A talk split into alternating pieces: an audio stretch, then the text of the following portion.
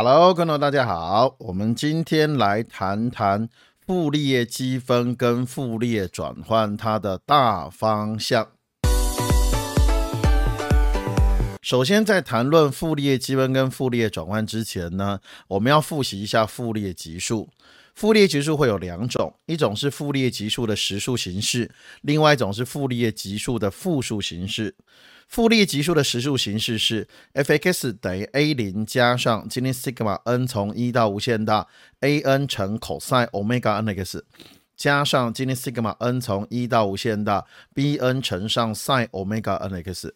omega n 是 t 分之二 n 派，n 等于一二三四五六七八九。Omega n 是实际上是系统的角频率。好，我这时候呢，将 cos omega n 跟 sin omega n 用尤拉公式，就是用 cos x 它是二分之一的 i x 加上一的负 i x，sin x 等于呢是二 i 分之一的 i x 减掉一的负 i x。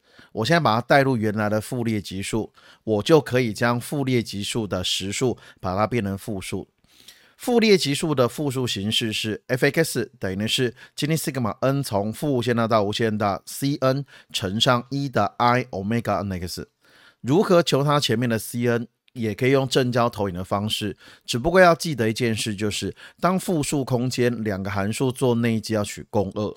所以 c n 它是 t 分之一，我做积分，下限是负二分之一 t，上限是二分之一 t，来中间被积分函数是 f(x) 乘上一的负 i omega n x，这会得到我的系数。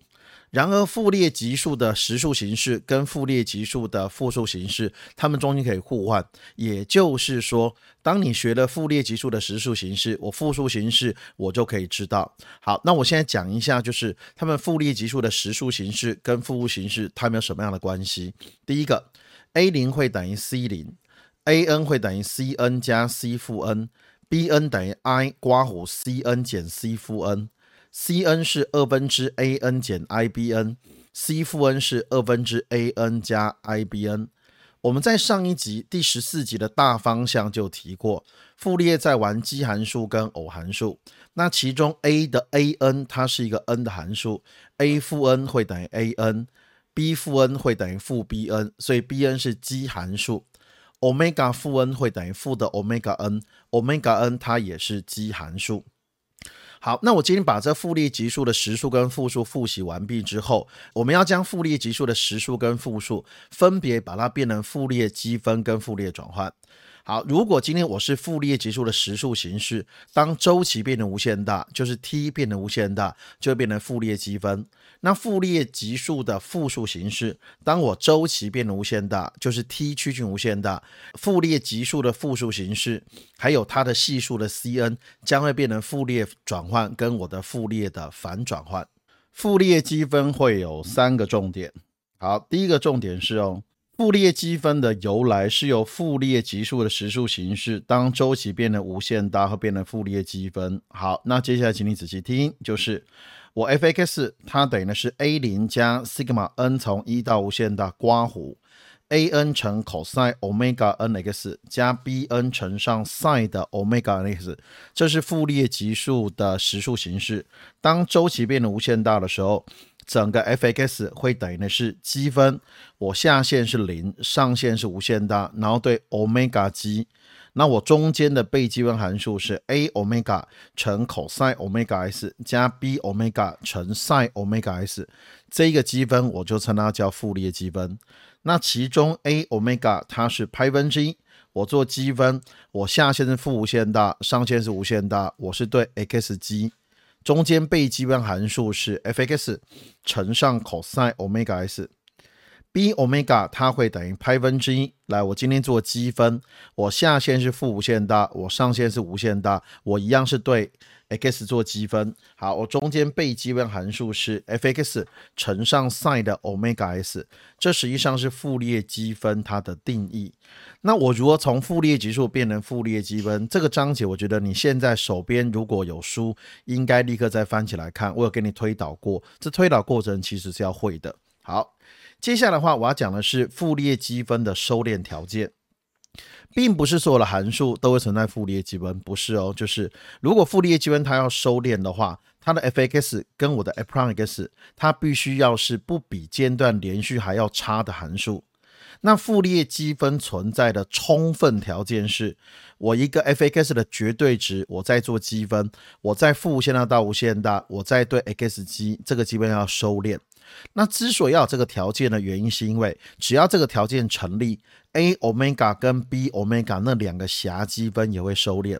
因为我今天积分吧，我上下限无限大或负无限大，它是那叫狭积分，它可能收敛或发散。那我既然傅立叶积分要存在了，那就代表说，只要今天 f(a)k 绝对值，我积分。上下限为负无限大到无限大对 x 积，如果只要这个积分是收敛的，傅立叶积分它基本上就会存在。好，不过我觉得这边比较好的理解方式是，应该要将傅立叶积分跟特征函数扯在一起，就是如果一个函数为有界，它的傅立叶积分它才会存在。这详细的推导内容，我们之前有拍一个 YT 有开直播，那请看参考下方的资讯列。好。接下来的话，我们再看一下是那个傅列积分，它它在点的收敛的性质。因为傅立叶积分它的由来是由傅立叶级数来的，所以傅立叶级数的收敛性质，我们在傅列积分也适用。就是如果那一个点是连续的哦，在这个区间是连续的，我傅立叶积分就会收敛在 f of s。如果这个点在区间为不连续点，它是一个断点，那我傅立叶积分将会收敛在二分之 f x 正加。F(x) 负，所谓的 f(a)k 正就是那一个点的右极限，f(a)k 负就是那一点的左极限。好，接下来我们再看一下傅立叶积分。我今天的第三个重点是，来傅立叶积分它还有两个两种积分是傅立叶 sin 积分跟傅立叶 cos 积分。如果这个函数为奇函数，它才会存在傅立叶 sin 积分。这个时候 f of s 它是一个积分，上下限从零到无限大，它只会留下 b omega 乘上 sin omega x，这是我的被积分函数，但是它是对 omega 积。那其中这 b omega 它是派分之二，我今天做积分，下限是零，上限是无限大，我对 x 积，被积分函数是 f(x) 乘上 sin 的 omega x。好，这以上就是我们的所谓的傅立叶 sin 积分。好，第二个是。如果这个函数它是偶函数，它才会存在傅立叶 cosine 积分。来，傅立叶 cos 积分的定义是 f(x)。我今天做积分，我下限是零，上限是无限大，我一样对 omega 积。那被积分函数是 a omega 乘上 cos 的 omega s。那其中 a omega 会等于派分之二。来，我再做积分，我的下限是零，上限是无限大，但是对 x 积被积分函数是 f of s 乘上 cos 的 omega x，这就是傅立叶积分的三个重点。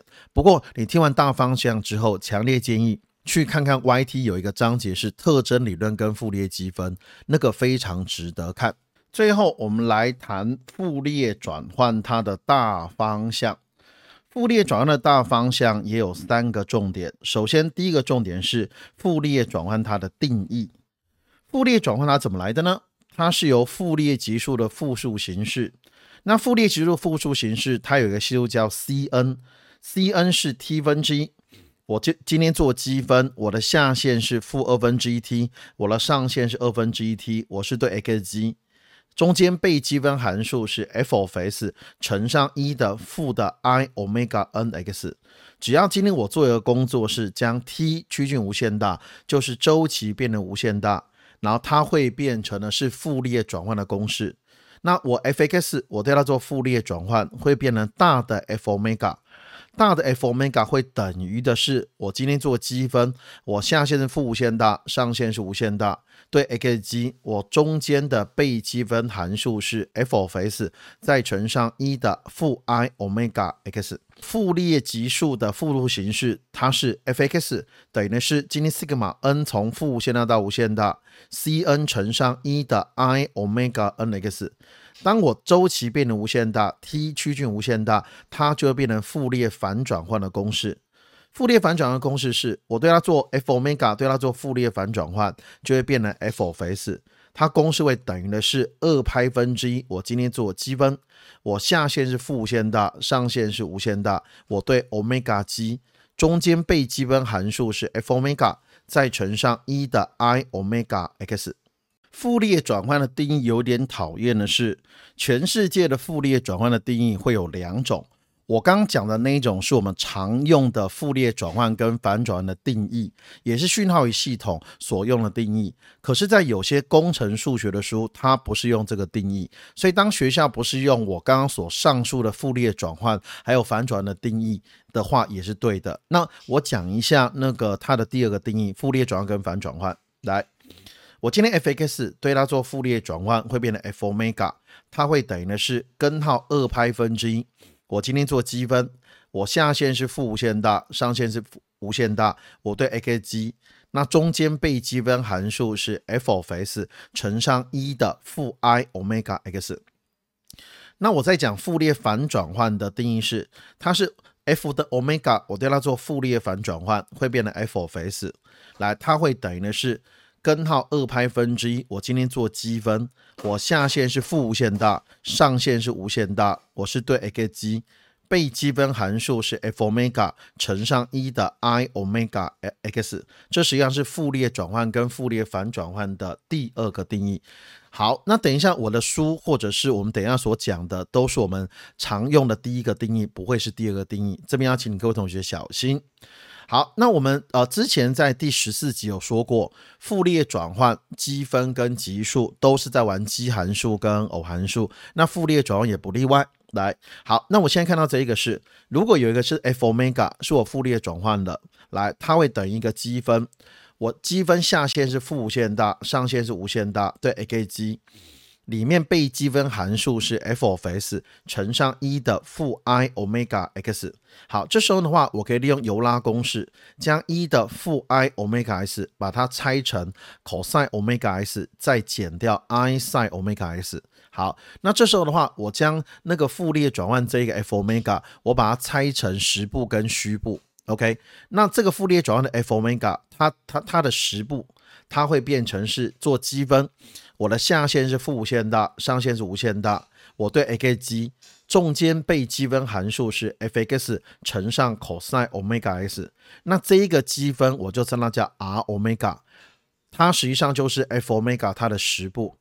然后呢，它的虚部是负的。我今天做积分，我下限负无限大，上限是无限大。我对 a k g。中间被积分函数是 f of s 乘上 sin omega s，那这个积分我称它叫做 x omega，我简称称它叫 x omega。所以也就是说，我的 f omega 是我的 f(x) 做复列转换来的，它会变成的是 f omega 等于的是 r omega 加上 i 的 x omega。那其中 r omega 是偶函数，x omega 它本身是奇函数。好，那我们现在讨论哦。如果今天这个函数是偶函数，其实它的傅立叶转换它只会存在十步。所以如果以后你在背傅立叶转换的公式的时候，你要先观察它奇还是偶。这个函数是偶函数，它的傅立叶转换，我的 f omega 它只会剩下 r r omega 也会是偶函数。f o x 它是奇函数的话，它的傅立叶转换的 f omega 基本上它也会是奇函数，但是最后只会剩下虚部。就是我的 f omega 会等于 i 的 x omega，所以呃一个函数是奇还是偶，它将会牵扯到它的复列转换，它会剩下实部还是虚部。那有一种状况是这一个函数是非奇非偶，代表它偶函数、奇函数都会存在，我的 f omega 就会等于 r omega 加上 i 的 x omega。最后，我们进入到复列转换的第二个重点跟第三个重点。第二个重点我们称它叫八大性质，第三个重点我称它叫九大函数。那八大性质跟九大函数只有一句话：背熟，背熟，背熟。那因为呃我们在做考试的时候，如果今天呃复列转换的一些性质啦，还有一些它的公式，考试的时候基本上你没有时间慢慢推。所以一定要背熟。好，那我现在呢，我不可能将每一个公式用口述给你听，所以我有做一些动画，请你背啊。那个动画我会放在 IG 的系统里面，然后那个我要将它连接一样放在资讯列。有空的话，就请你一个一个把它背熟。好，这就是我今天以上复列积分跟复列转换的大方向，希望能够有帮助到你。我们下次见。